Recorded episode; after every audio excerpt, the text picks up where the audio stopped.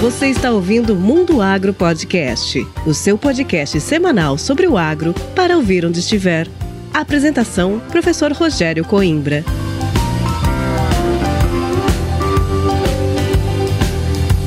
Começa agora mais um episódio do Mundo Agro Podcast, o seu podcast semanal sobre o agro para ouvir onde estiver e quando quiser. No episódio de hoje, eu, professor Rogério Coimbra, converso com o Maurício e a Milene Terassawa. Eles contam a história da FT Sementes e do Dr. Francisco Terassawa. Como começou o trabalho de melhoramento com a cultura da soja adaptada ao cerrado brasileiro até os materiais que nós temos hoje. Um super bate-papo que vai ficar para a história. Mas antes de começar esse episódio, eu quero pedir para você compartilhar o Mundo Agro Podcast. Porque podcast é assim, a gente compartilha no boca a boca. Mande o link desse episódio para um amigo, para um colega, no grupo do WhatsApp da família e faça a palavra do podcast ir cada vez mais longe. E agora vamos chamar o Maurício e a Milene e começar esse super bate-papo.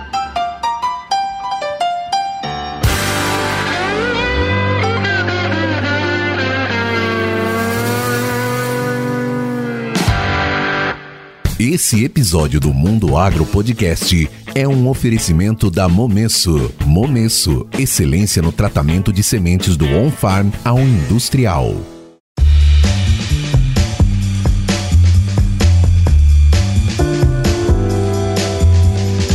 E olha só, hoje eu tenho a honra de trazer aqui para o Mundo Agro Podcast pessoas que eu já conhecia, né? Mas não conhecia pessoalmente, sempre acompanhava, né? Sempre fui fã do trabalho deles e recentemente, num evento no Ensoja em São Paulo, eu tive a grata surpresa de saber que são ouvintes do Mundo Agro Podcast. Aí a perna começou a tremer e eu falei, bom, cada vez mais eu tenho que fazer um trabalho melhor, né? Porque olha o nível das pessoas que estão nos acompanhando. Estou aqui hoje com o Maurício e a Milene Terassalva da FT Sementes. Maurício, Milene, tudo bem? Sejam muito bem-vindos ao Mundo Agro Podcast. Bom dia, professor. Uma satisfação poder estar aqui e batendo esse papo com o senhor. Bom dia, professor. Uma honra estar aqui com vocês e poder conversar um pouquinho aí. Olha, a honra foi minha e eu juro, viu, Maurício, a hora que você me abordou ali no, no encontro dizendo que acompanhava o podcast toda segunda-feira de manhã, você, né, o seu Francisco Terassawa, eu juro que foi uma satisfação muito grande. E como nós comentávamos um pouquinho antes de começar a gravar, a amplitude, né, de pessoas que acompanham não só o Mundo Agro Podcast, mas todos os os podcasts aí da rede Agrocast, isso nos dá uma satisfação muito grande, porque nós estamos levando a informação do agro não só para quem é do agro, mas para também aquelas pessoas que querem conhecer mais e não têm a possibilidade de estar tá aqui no meio da roça onde a gente está. E a iniciativa, né, esse bate-papo de hoje é para vocês contarem um pouco da história da FT Sementes, da história do seu Francisco Terassaua, que tem é, um papel fundamental aí no desenvolvimento de materiais que permitiram adentrar esse cerrado. Eu lembro quando eu morava em São Paulo, eu falava, poxa, será que vai ser possível plantar no cerrado? Lá o solo é ruim, o clima é ruim, e hoje nós estamos aqui vendo a pujança desse desenvolvimento e isso cabe muito à história de vocês. Então, para começar, eu gostaria que você se apresentasse, a Milene também também e falasse um pouquinho da história da FT Sementes, a história do melhoramento, como começou esse gosto por desenvolver ou talvez a necessidade por desenvolver materiais, principalmente de soja, que hoje fazem parte aí de todo o escopo de materiais que nós temos espalhados pelo Brasil e acho que não só pelo Brasil, né, Maurício? É verdade, professor. Então, eu sou Maurício Terazava, eu sou diretor da FT Sementes, eu trabalho com melhoramento de soja e trabalho também na parte de produção de sementes, então é poucos melhoristas têm a grata satisfação de poder trabalhar nas duas áreas. A gente conduz o trabalho aqui da FT tanto no Brasil quanto fora do Brasil e essa trajetória da FT desde 1972, esse ano estamos completando 50 anos, realmente ela é coincidente com a expansão da soja para o centro-oeste do Brasil. A FT começou em Londrina, meu pai fundou a empresa em 1972. Ele trabalhava no governo federal, também na parte de pesquisa. Naquela época o Instituto de Pesquisa chamava IPEAS, antecessor da Embrapa ele comandava vários programas de pesquisa, mas ele resolveu trabalhar na parte privada porque ele acreditava que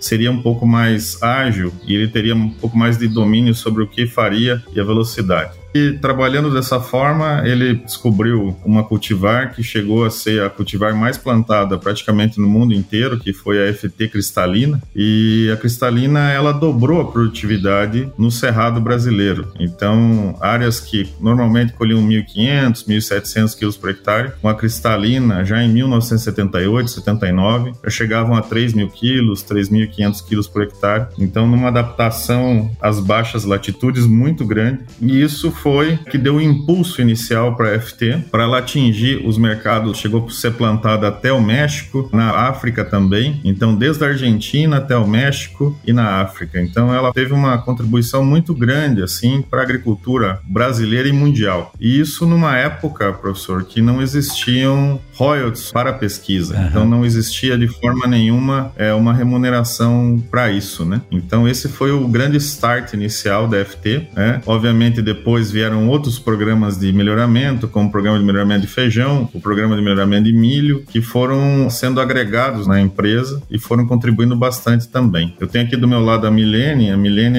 trabalha aqui na FT já desde 2012, ela comanda toda a parte de biotecnologia da FT Sementes, ela é melhorista molecular com graduação nos Estados Unidos também, pós-graduação nos Estados Unidos e no Brasil, e ela vai falar um pouquinho também. É, Milene, eu vou te dizer, viu? A sua função hoje, a biotecnologia, é uma grande ferramenta para o melhoramento. Eu acompanhei, né? Eu me formei, entrei na faculdade em 98, me formei em 2002 e fiz o doutorado de 2003 a 2006. E eu sempre fui muito fã de tecnologias e a biotecnologia estava em alta nesse meu período de graduação, tanto que dentro da FCA da Unesp tinha um núcleo de levantamento e identificação do genoma da cana, que antes se demorava assim algumas dezenas de dias para sequenciar uns pedacinhos de gene. E hoje a gente viu aí no início da pandemia que a pesquisadora aqui de São Paulo conseguiu fazer todo o sequenciamento do Covid em 48 horas. E na época, Milene, todo mundo falava assim: nossa, a biotecnologia vai acabar com a vida do melhorista, não vai mais existir o melhorista tradicional. E os meus professores, o professor Maurício, o professor Norberto, melhoristas lá do Departamento de Agricultura, Norberto Silva, eles falam: não, a biotecnologia é mais uma ferramenta para o que a gente faz. E realmente, né, ela trouxe ganhos, agilidade, mas o papel do melhorista em escolher, selecionar os materiais não mudou, né? Oi, professor, tudo bem? Com certeza. Isso que você disse que a biotecnologia é uma ferramenta, é exatamente isso como a gente vê e utiliza. A gente vê que nessa área a gente sempre tem evoluções e isso avança muito rápido. Então, hoje a gente não consegue ter um programa de melhoramento eficiente se a gente não utilizar essas ferramentas como a biotecnologia. E aqui na FT Sementes, a gente utiliza tanto para fazer screening, desde os cruzamentos, então a gente já utiliza desde os cruzamentos para planejar esses cruzamentos, para fazer os avanços e a gente vê que a biotecnologia, a maior contribuição é a eficiência que ela tem no melhoramento. Então a gente consegue acelerar nosso programa de melhoramento, direcionar o nosso programa, consegue ser mais eficiente para seleções dos genótipos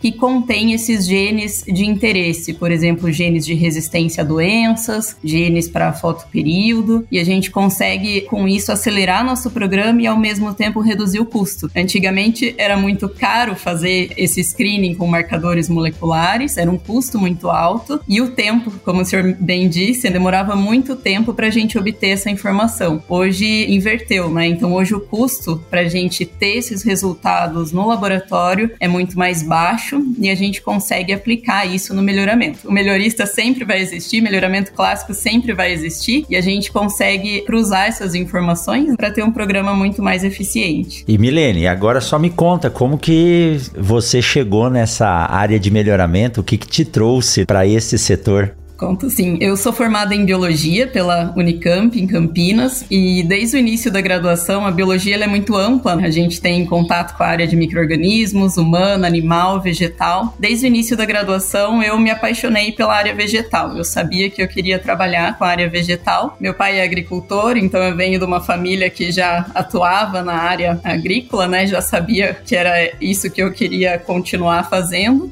E felizmente eu pude fazer uma pós-graduação em genética e melhoramento de plantas na Exalc. Então, na Exalc eu adquiri muito conhecimento nessa área, o que permitiu com que eu pudesse estar aqui hoje com o Maurício. Então, foi uma grata surpresa poder fazer parte dessa história, porque a FT realmente é parte da história da soja e poder contribuir com a agricultura brasileira, né? Não só brasileira, como de outros países que a gente atua, mas eu consegui juntar essa informação da biotecnologia com o melhoramento para poder contribuir com a empresa. E foi da pós na Exalc que você foi para os Estados Unidos estudar, foi isso? Sim, eu fiz um doutorado sanduíche nos Estados Unidos. Inclusive, nós nos conhecemos nos Estados Unidos. Ah, é? Em que universidade? Que... A gente estava na Universidade de Illinois, uhum. em Champaign Urbana, né? No centro de soja. Então, o Maurício já estava fazendo a pós-graduação dele lá. E nós acabamos, felizmente, nos conhecendo lá. Ah, que joia. Tem um ex-aluno daqui que terminou há pouco o doutorado lá, o Rodrigo, e agora, se eu não me engano, ele está no Panamá. É um baita de um centro. Tem alguns colegas trabalhando lá ainda hoje. Que joia. Então, vocês literalmente foram unidos pela soja e pelo melhoramento, né, Maurício?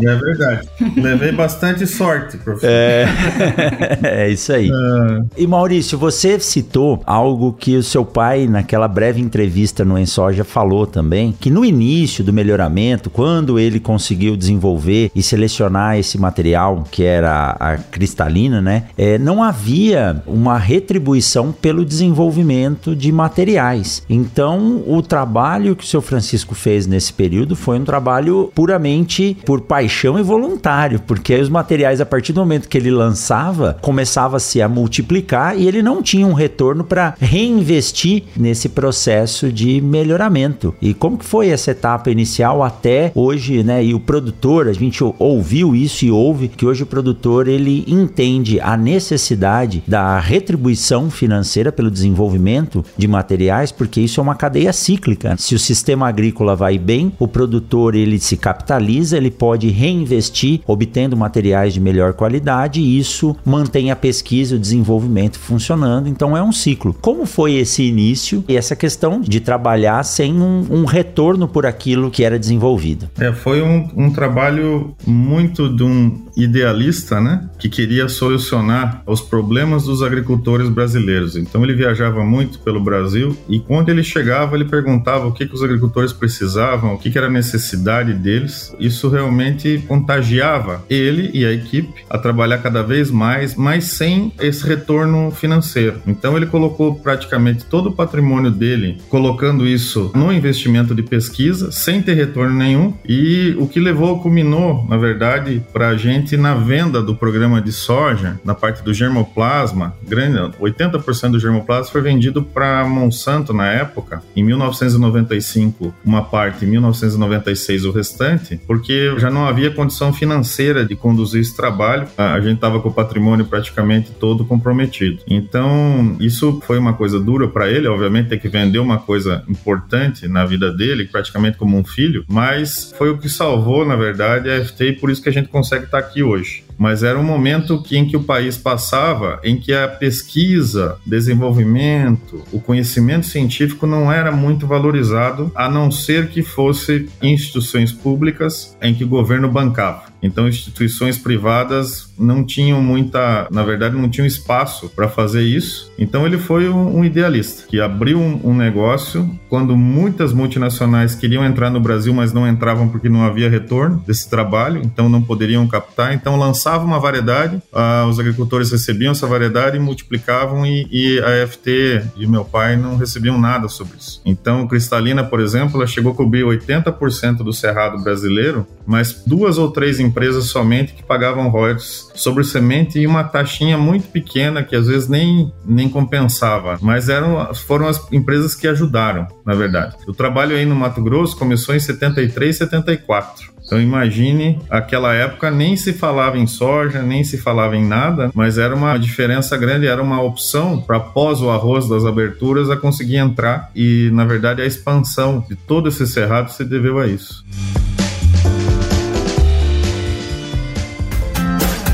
Siga o Mundo Agro Podcast nas redes sociais: Instagram, Facebook e Twitter. Arroba Mundo Agro Podcast.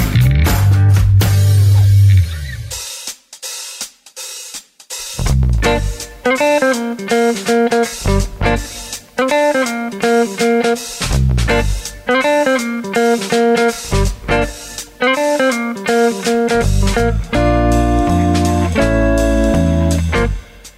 Maurício, você tocou num ponto que era a próxima pergunta que eu ia fazer para você. Quando a gente fala no pioneirismo, né, no início dos trabalhos com a soja, a gente sabe que os materiais começaram a ser plantados no sul do país. E você está dizendo que seu pai começou a trazer os primeiros materiais para cá em 74, né? Os produtores daqui, os mais antigos, que eu gosto muito de conversar com eles, porque é cultura, é história, eles contam que haviam alguns desafios grandes. O primeiro deles era que a soja florescia crescia de forma muito rápida, ela não tinha tempo de se desenvolver. Então, como que foi esse processo de tentar trazer os materiais para cá e identificar os problemas? Quais foram esses problemas? O que, que fazia a soja florescer tão rápido? O que, que foi mudado para que ela pudesse ser plantada aqui e hoje ocupar só no Mato Grosso? Estamos indo para praticamente nessa próxima safra 11 milhões de hectares plantados com soja no Mato Grosso e o Brasil aí alcançando 42,5 milhões milhões de hectares de soja. É, nesse início, professor, foi muito desafiador porque não se conhecia soja em baixas latitudes. Então, os materiais que vieram para o sul do Brasil, eles vieram introduzidos diretamente dos Estados Unidos ou da Carolina do Norte ou de algum estado do Mississippi e eram materiais extremamente precoces para a época, de um grupo de maturidade às vezes 6, 7, que não eram eram adaptados aos solos americanos com as condições americanas. Vários deles eram nomes de generais americanos, Ogden, Davis, Bragg,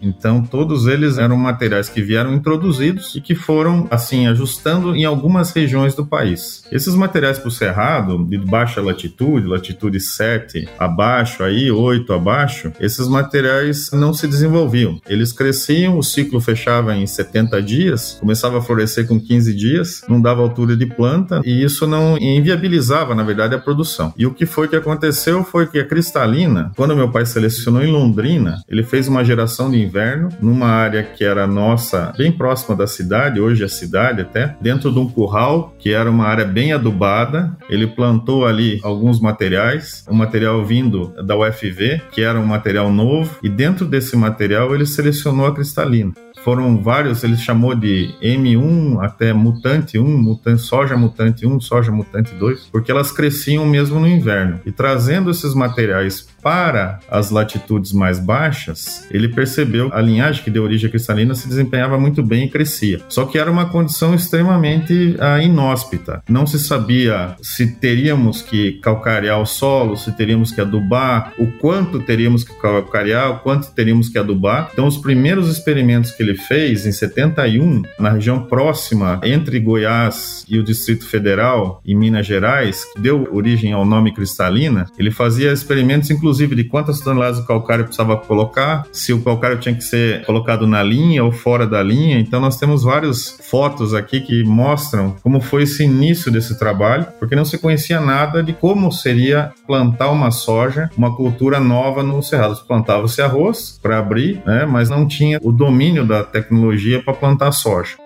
Era uma época em que, obviamente, doenças fúngicas, bactérias, tudo isso era uma pressão menor, porque não havia praticamente planta cultura da soja no país, no centro-oeste. A pressão de insetos também era menor, mas esse crescimento e ao alcance da produtividade necessária para que mantivesse o agricultor na área, no cerrado, isso foi o diferencial que esses materiais conseguiram. Então, essa trajetória toda, desde os materiais americanos, com os cruzamentos e foram vindo. Para começar, não havia ser inclusive a, a, parte de cruzamentos de soja era uma coisa incipiente, eram seleções dentro dos materiais americanos. Então foi uma evolução também do melhoramento clássico. Isso aí demorava, na época, professor, demorava de 10 até 12, 13 anos para você ter uma cultivar de soja estável e produtivo. Então foi um trabalho árduo, início de muito tempo, de muito investimento, tanto de pessoal quanto investimento monetário, financeiro, para gerar esses tipos de materiais que chegaram a ter aí essa participação enorme no mercado. E Maurício, esses primeiros materiais, eles já tinham o período juvenil longo já ou isso foi um processo que foi sendo implementado com o desenvolvimento? É, praticamente naquela época não se sabia dos genes de período juvenil. Então isso foi descoberto depois, né, num trabalho primeiro do, do Dr. Romeu Kiel,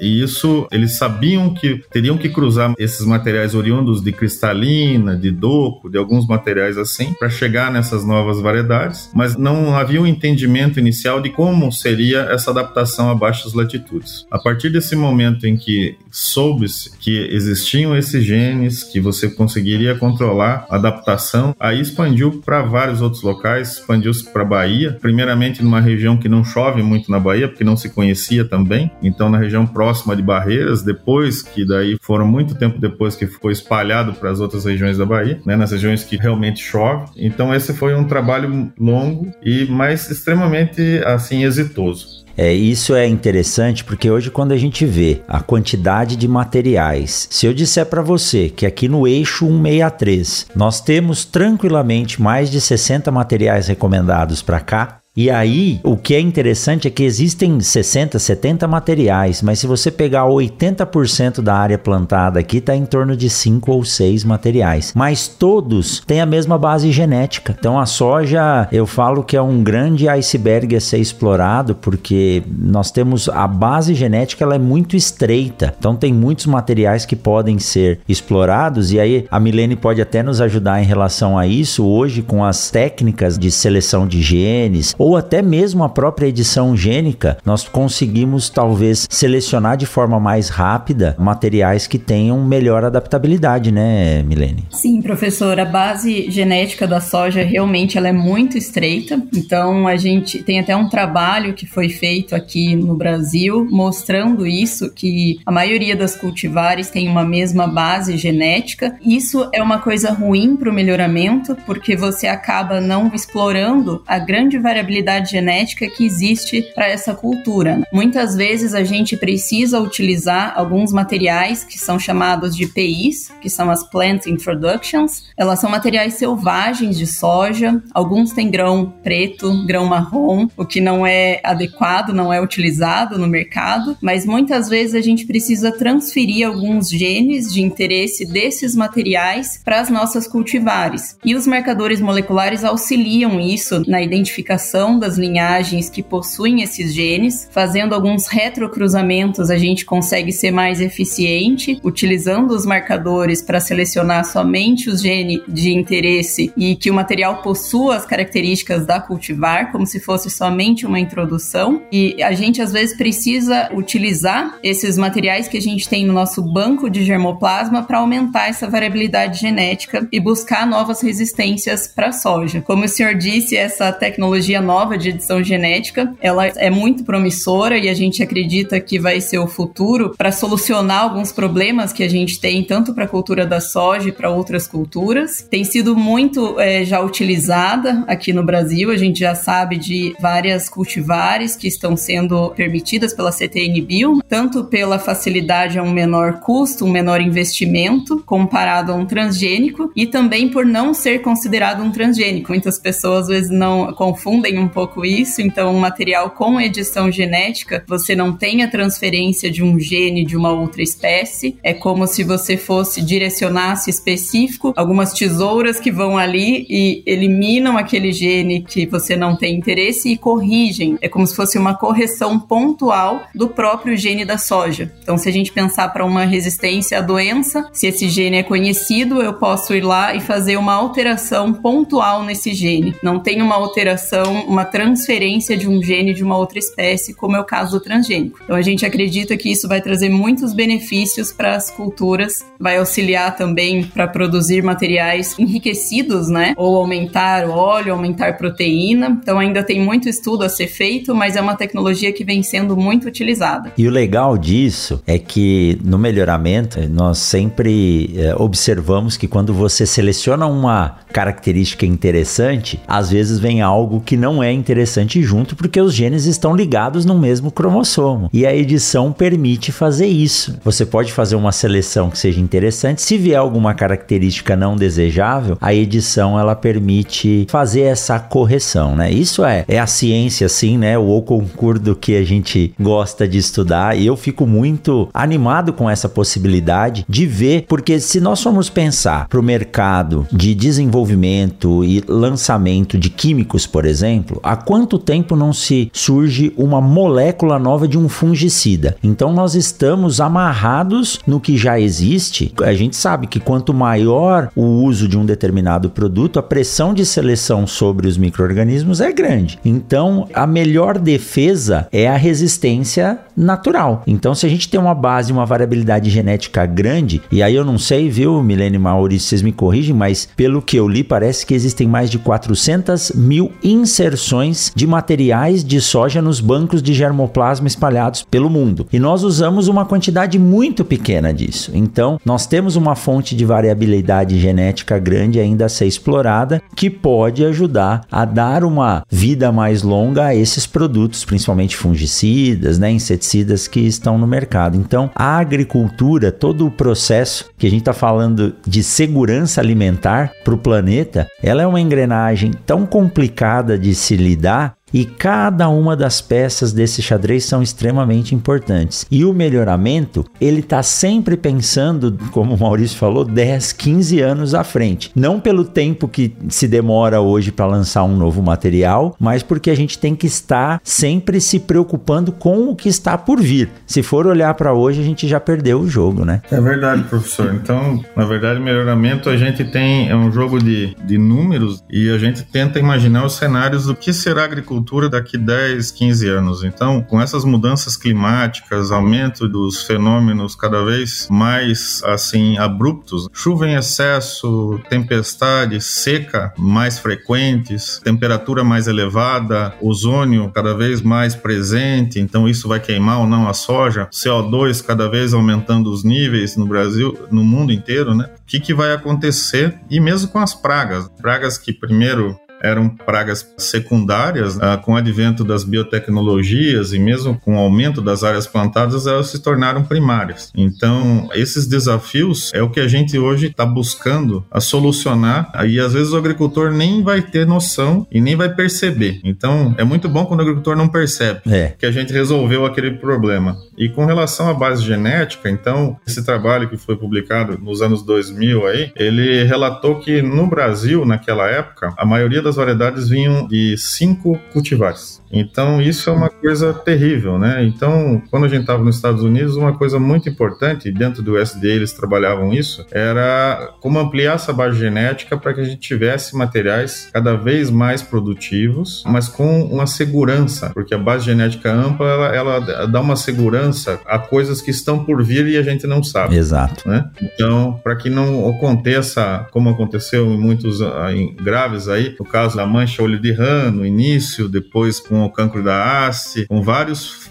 problemas que foram encontrados e enfrentados pelos sojicultores da época, mas que foram solucionados pelo melhoramento genético. Então, hoje a gente trabalha na FT praticamente é um pré-melhoramento para tentar ampliar essa base genética, é um pré-breeding que a gente chama. Logicamente é uma parte do programa para tentar trazer genes de outros materiais, como a Milene falou, de PIs ou de inclusive de gêneros diferentes de soja. A nossa soja é glicine max, então a gente tenta trabalhar com glicine soja, glicine tomentela, tentando fazer cruzamentos com esses materiais. Logicamente, uma taxa de sucesso muito pequena, porque cruzamento interespécies não é fácil. Você tem que usar de algumas, algumas estratégias uh, diferentes, mas isso para ampliar a base genética e criar novos parentais que sejam com essa base genética ampla e descobrir novos genes para tolerância de vários novos patógenos e pragas. Né? Que bacana. Olha, e isso eu não sabia, né? De trazer materiais de outras espécies do mesmo gênero, mas isso é um trabalho muito promissor e é um trabalho de formiguinha que não pode ser exaurido, não, viu? Vocês têm que ter aí fé e força e, muita mão de obra, né? Dedicada, porque eu sei o que é fazer cruzamento, principalmente de uma planta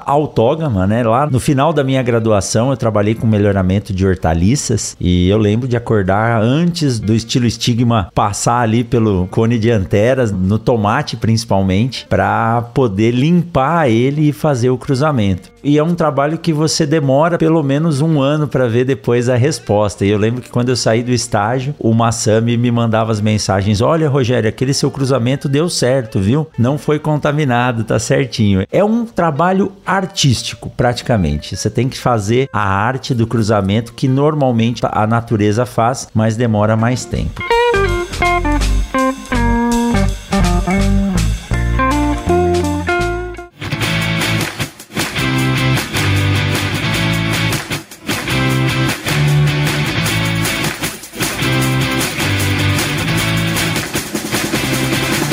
Vamos aproveitar esse intervalo para convidar você a conhecer e participar do 21º Congresso Brasileiro de Sementes, que acontecerá entre os dias 12 e 15 de setembro em Curitiba, no Paraná. O maior evento do setor de sementes do Brasil. Vai reunir mais de 40 empresas expositoras, 60 palestrantes e moderadores e mais de 700 trabalhos científicos serão apresentados. Além do simpósio de sementes forrageiras, do simpósio de sanidade de sementes e do Simpósio de Sementes Florestais. Eu e toda a equipe de sementes de Sinop vamos estar lá. E você? Para saber mais sobre a programação e inscrições do congresso, acesse cbsementes.com e até lá.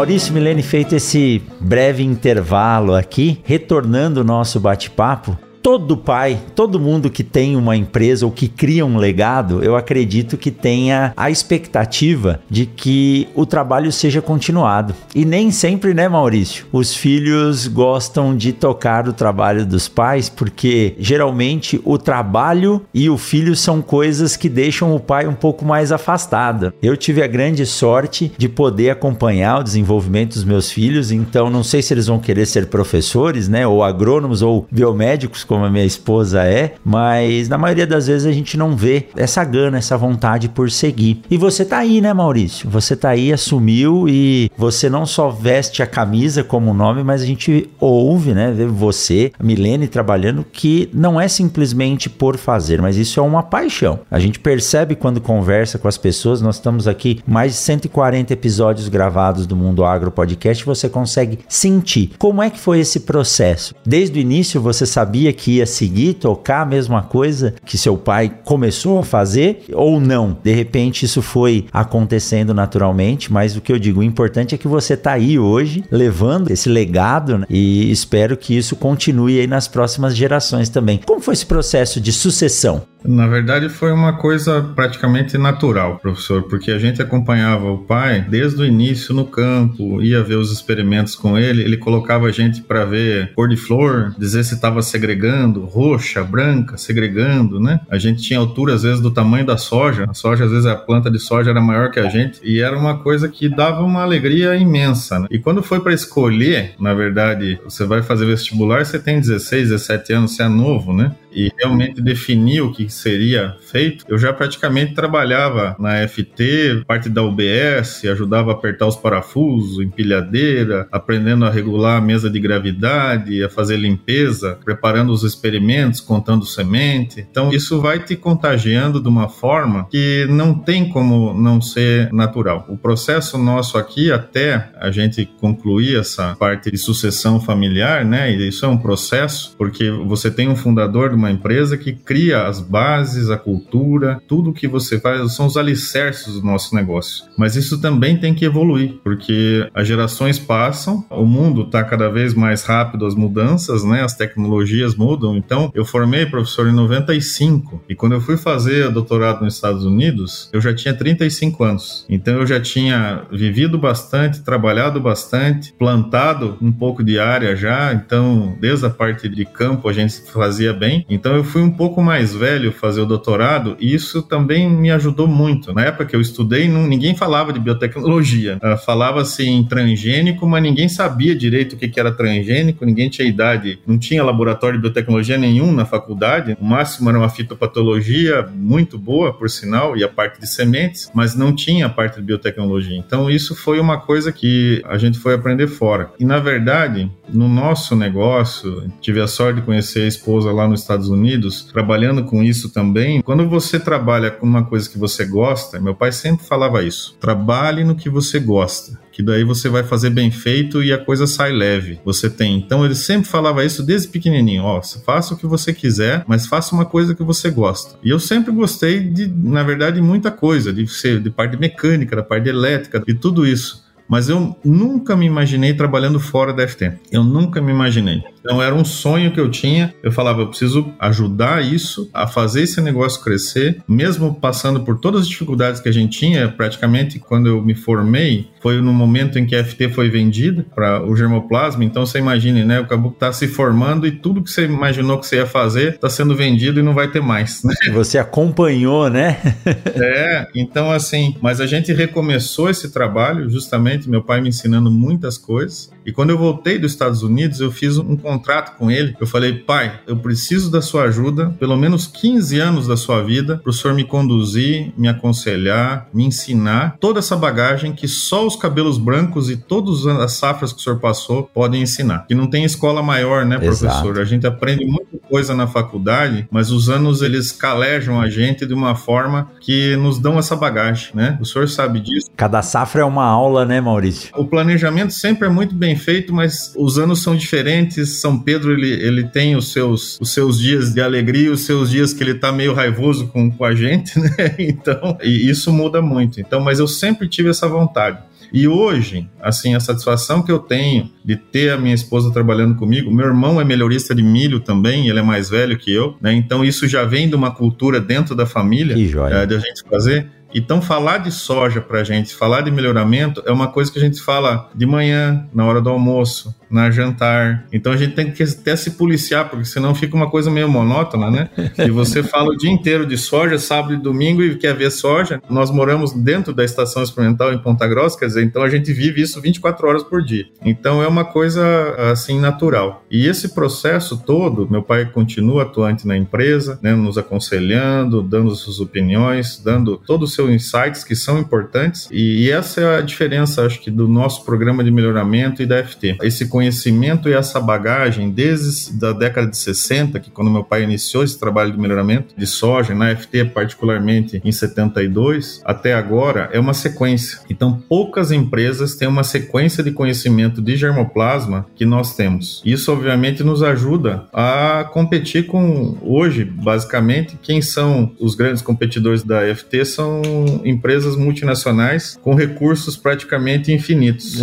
É, né? Exato. Então, não é? Que ah, se der prejuízo um ano, dois anos, três anos, não tem problema, tudo dá certo. E no nosso negócio, nós somos premiados pelo êxito. Então, se você tem variedades que crescem, que são plantadas, isso que o senhor comentou, de ter cinco, seis variedades que são as que dominam o Mato Grosso, isso é, é realmente ocorre no, no, Brasil inteiro, né? São três, quatro variedades as principais, até cinco, e as outras são as que tomam lugar. E houve uma mudança muito grande nessas escolas de melhoramento nos últimos 20 anos, que possibilitou possibilitou essa melhoria. Mas para a gente, na questão sucessória, professor, foi uma questão muito natural. Que bom. E eu tô cada vez mais consciente que isso foi uma decisão correta na minha vida. Com certeza. O melhoramento é um trabalho extremamente dedicado, não que os outros não sejam, mas nós dependemos de muito tempo para ver o resultado disso. E se lida com um número imenso de materiais, como a Milene citou, né? Eu tive a oportunidade e conheço aqui o melhoramento motorista da estação da BASF aqui em Sinop, ele nos levou para ver todos os saquinhos com os materiais são trabalhados. Então, realmente você tem material com tegumento preto, marrom, amarelo e tudo aquilo tem que ser colocado no mesmo balaio para às vezes se tirar. Você entra com 50 mil materiais para tirar um. Então, é um trabalho árduo e às vezes uma coisa engraçada é que eu, eu falei, poxa, mas e se tem um material aqui que era promissor. Falou, não estava no lugar certo na hora certa. No melhoramento é assim. E a gente só consegue ver isso depois de muito tempo. E hoje ainda tem um outro fator. Depois que você faz todo o processo, seleciona o material e avalia, e é um material de potencial, aí ele tem que passar por todos os ensaios e toda a documentação para poder ser lançado, que é também um processo extremamente burocrático. Então tem que ter muita resiliência para fazer isso, né? É, e é um trabalho, professor, que não é feito por uma pessoa só. É um trabalho de uma equipe grande, né? Exato. né? Hoje a FT são praticamente 90 colaboradores. Nós estamos distribuídos em todos os estados do Brasil e fora. Paraguai, Bolívia, estamos indo para outros países também, mas ensaios já estão presentes em praticamente toda a América Latina.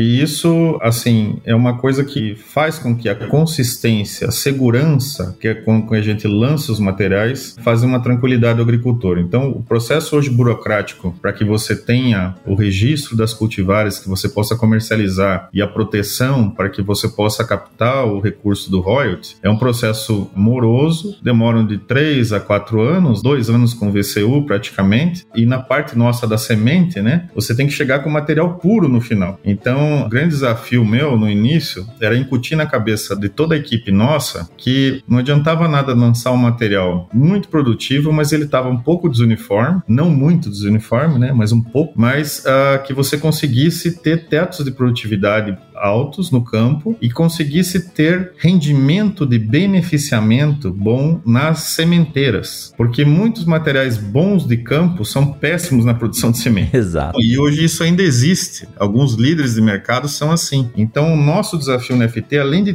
toda a parte de campo, toda a parte de resistência, tolerância, produtividade, eles também têm que ter uma parte final, que é a parte de qualidade na parte do beneficiamento para que o produtor de semente que é o início da cadeia nossa aí para chegar nos agricultores, ele tem um bom rendimento e que aquele material seja rentável para ele, porque senão ele não tem interesse em fazer, né? Exato, é esse fator é importantíssimo, né? Ainda mais com o aumento da área produzida, vale destacar aqui que não estamos abrindo área, mas nós estamos integrando com as áreas de pecuária, nós estamos conseguindo fazer mais com menor abertura de área e uma produtividade maior por hectare. Mas eu preciso ter um bom rendimento de sementes, não dá para sair aí com 10, 15% de transformação do campo para semente, senão eu vou ter que plantar mais área para fazer semente do que para produzir grão. Então, esse é um ponto é que verdade. muitas vezes as pessoas não conseguem entender ou não, não levam em consideração. E agora, Milene, pensando no futuro, né? Você voltada aí à parte da biotecnologia, hoje com a edição gênica, o que, que a gente pode ver para o futuro do melhoramento de plantas, da produção de sementes de soja? Porque, como eu disse, o aumento de diária, ele depende de um aumento de volume. Todas as vezes que eu aumento o volume da semente produzida, naturalmente eu acabo perdendo um pouco o controle da qualidade daquilo que está sendo feito. Eu dou o exemplo dos filhos. Eu até falei na palestra, falei quando eu tenho lá mais do que dois filhos, eu não tenho duas mãos para segurar. Então o terceiro ele fica meio solto. E o que, que você vê no futuro agora, tanto em termos de ferramentas para nos auxiliar na seleção de materiais e quanto no lançamento, né, no desenvolvimento de novas variedades que possam atender as necessidades do produtor. Com certeza, professor, essa é uma preocupação que nós temos, então, de sempre aumentando essa produtividade dos materiais. A gente sabe que o Brasil é o país que mais tem área disponível, agricultável, não utilizando áreas degradadas, solos degradados em recuperação, mas a gente sabe que esse processo de melhoramento é o que vai dar uma grande contribuição para esse aumento de produtividade. Aqui na FT sementes, a gente tem trabalhado bastante a parte de doença de raiz, que às vezes para o produtor isso não é uma questão visível, né? Então ele às vezes nem sabe que ele tem alguns nematóides na área dele, e a gente tem visto isso, que os nematóides têm se espalhado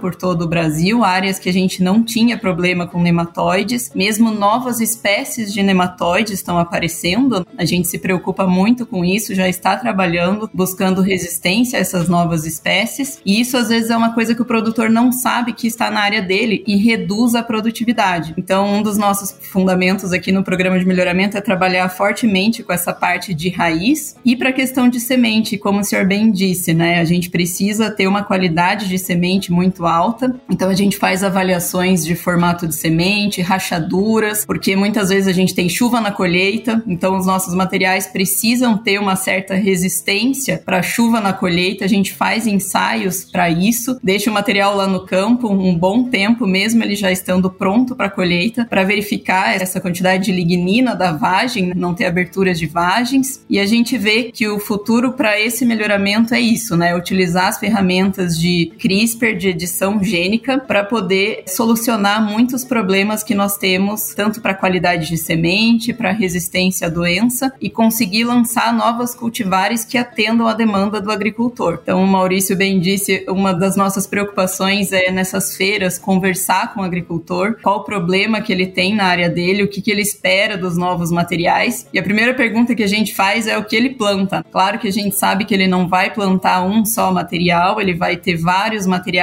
na área dele. Isso é muito importante no melhoramento, ter essa competição, mas a gente sempre tem que buscar superar esses padrões do mercado. Então eu vejo aí que, que com o melhoramento a gente vai sim conseguir atingir novos níveis de produtividade no Brasil. É isso aí, a gente sempre tem que estar à frente do problema, né? Sempre trazendo novas soluções.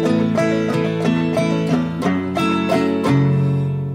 Mundo Agro Podcast faz parte da rede Agrocast, a primeira e maior rede de podcasts do agro do Brasil. Acesse www.redeagrocast.com.br.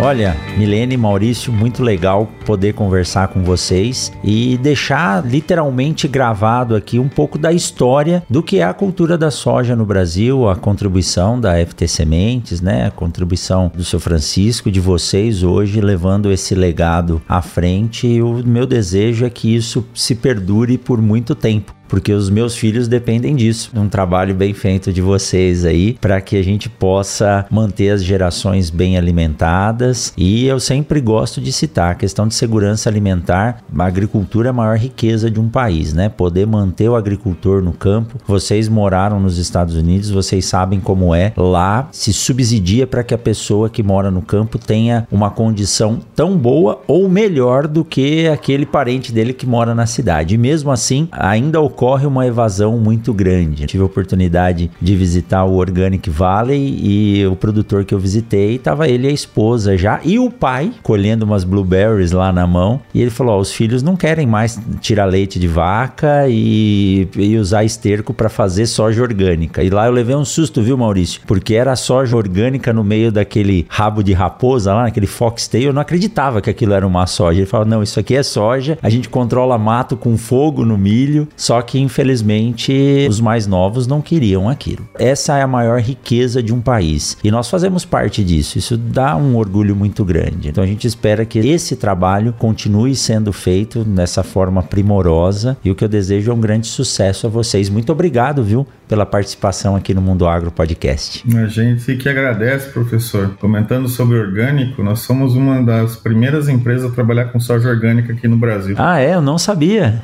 Mas isso vai ser tema de uma próxima conversa, né? Eu trabalhei com isso já em 96, 97, né? E era um desafio antes da ferrugem. E é um grande mercado, viu? É, não, a gente sabe. E é uma, uma coisa que realmente é extremamente interessante. Mas muito obrigado, professor. A gente fica honrado de poder conversar com o senhor e, e ter essa oportunidade de falar para sua audiência, que é enorme no Brasil inteiro e fora, que a gente sabe. Muito obrigado mesmo. Em nome de toda a minha equipe, toda a minha família, meu muito obrigado. Obrigada, professor. Foi uma satisfação enorme poder participar do seu programa. Que joia. Eu agradeço vocês. E olha só, você que ficou com a gente até agora, nos encontre na semana que vem em mais um episódio do Mundo Agro Podcast. Milene Maurício, muito obrigado e até a próxima. Tchau, tchau.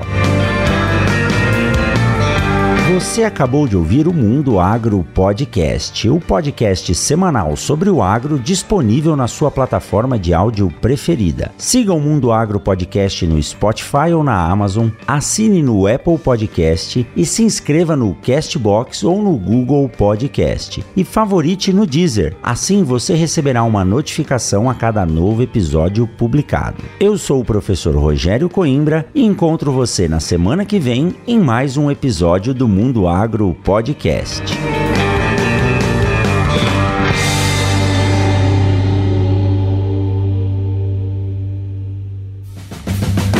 Você ouviu o Mundo Agro Podcast. Informações, novidades e muito mais. Mundo Agro Podcast para ouvir onde estiver.